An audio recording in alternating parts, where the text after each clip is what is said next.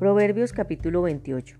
Los perversos huyen aun cuando nadie los persigue, pero los justos son tan valientes como el león. Cuando hay corrupción moral en una nación, su gobierno se desmorona fácilmente. En cambio, con líderes sabios y entendidos viene la estabilidad. El pobre que oprime a los pobres es como la lluvia torrencial que destruye la cosecha. Rechazar la ley es enaltecer a los perversos. Obedecer la ley es luchar contra ellos. Los malvados no comprenden la justicia, pero los que siguen al Señor la entienden a la perfección.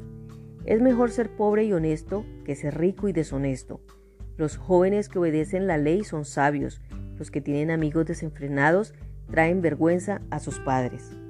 Los ingresos que se obtienen por cobrar altos intereses terminarán en el bolsillo del que trata bien a los pobres. Dios detesta la oración del que no hace caso de la ley. El que lleva a la gente buena por mal camino caerá en su propia trampa, pero los honrados heredarán cosas buenas. Los ricos se creen sabios, pero no pueden engañar a un pobre que tiene discernimiento. Cuando los justos triunfan, todo el mundo se alegra. Cuando los perversos toman el control, todos se esconden. Los que encubren sus pecados no prosperarán, pero si los confiesan y los abandonan, recibirán misericordia.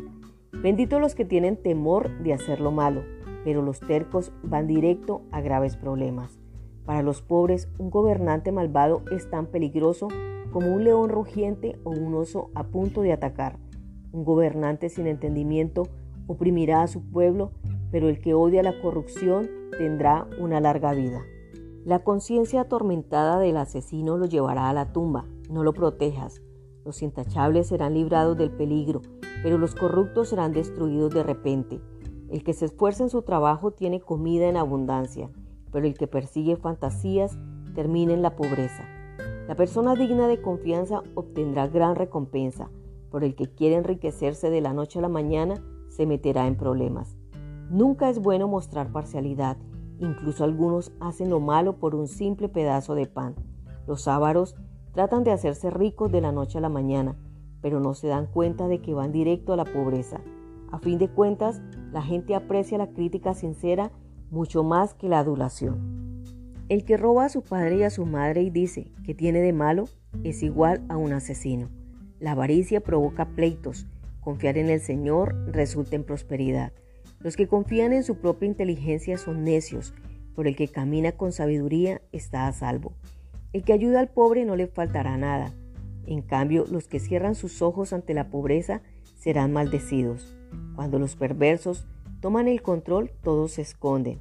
Cuando los perversos caen en la calamidad, los justos prosperan. Vivir en el temor a Jehová nos lleva a actuar de manera diferente a la corriente del mundo. Nos hace humildes para reconocer y confesar nuestros pecados y debilidades. Fortalece nuestra confianza en Dios, entendiendo que su voluntad, gobierno y soberanía reina sobre todo lo creado. También nos da tranquilidad para vivir pues Él cuida de sus hijos. Por último, si hemos actuado mal, nos corrige y ayuda a vivir con honestidad y verdad, siendo honrados en nuestras acciones. Consejo del día. Caminemos en el temor a Dios, confiando en su palabra, y Él prosperará nuestra vida.